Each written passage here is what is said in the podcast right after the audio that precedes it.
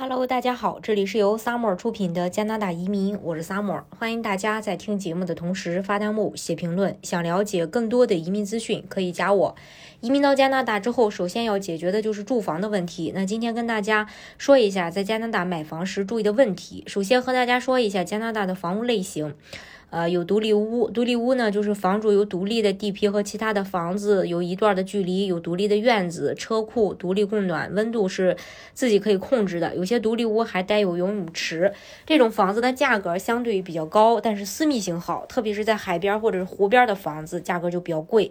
另外呢，还有双拼房这种类型的房子，就是多家人的房子是连在一起的，叫连排嘛。这类房子一般都是两到三层，也是独立供暖，有独立的院子的。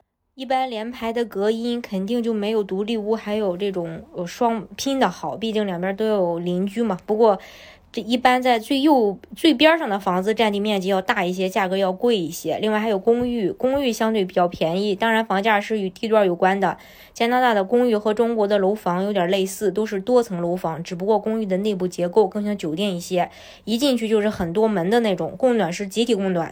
所以呢，存在供暖期的问题。加拿大公寓的透透气性没有那么好，常常供暖的温度比较高，也比较热，不像前几种房型都可以自己调节温度。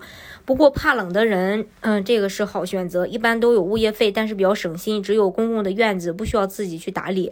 房子的内部结构的话，除了房型以外，房子的内部呃结构也很重要。比如说，有的老户型的房子内部结构设计的不合理，很占空间。在买房之前，不仅要看房子的图片，最好还还是要去实地考察一下，看看房子的设计是否实用。独立屋、双拼、联排屋一般都是木结构的房子，公寓楼有木结构的，也有水泥结构的。大家。可能呢更习惯水泥结构的房子，觉得更加结实、更牢固。木结构的房子其实除了需要注意防火之外，其他方面并不比水泥结构差，可以说是冬暖夏凉。加拿大这边的房屋都是有房屋保险的，也不需要担心被洪水冲走。很多房子地势很高，直接就避免了这个问题。房子的外墙会有一些砖墙或是水泥，主要起装饰作用和隔音作用。最大面积的是塑料板。房屋老旧了，翻新也比较方便。加拿大对房屋建筑有严格的标准，如果你想改动房子的结构，必须获得审批。事实上，这种木结构的房屋有百年的寿命，只要定时保养就可以。再说地段，房子的地段在哪里都是最重要的。答案当然也是呃，这个学区房，这个一呃这一点跟国内一样，好多地段一般都有以下几个特点：周围学校好，医疗条件好，交通方便等等。而这些地方也往往是因为所谓的是富人区。还有房屋贷款的话，如果你不能一下子交齐全款，就涉及到房屋贷款的问题。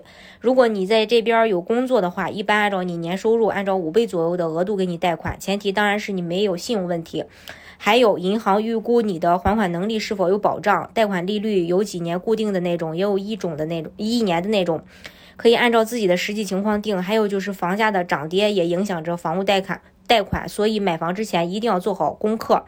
房产经纪，如果你不是跟熟人或者信得过的朋友买房的话，一般要通过房产经纪，就是这个房产经纪呢，它会有买房经纪和卖房经纪。